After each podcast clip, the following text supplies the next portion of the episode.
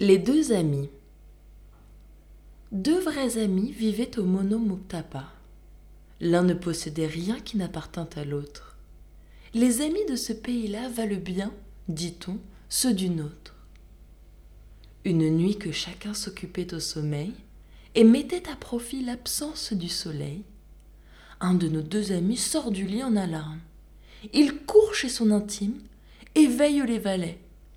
Morphée avait touché le seuil de ce palais. L'ami couché s'étonne.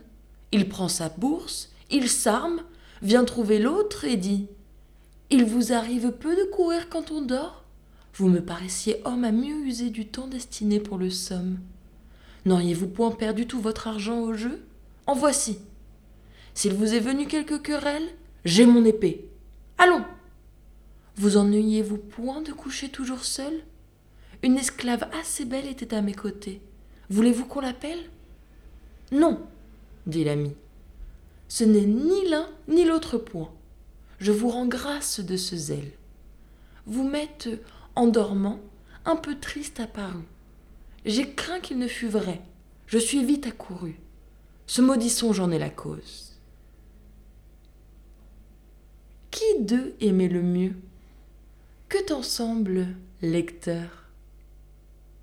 Cette difficulté vaut bien qu'on la propose. Qu'un ami véritable est une douce chose. Il cherche vos besoins au fond de votre cœur.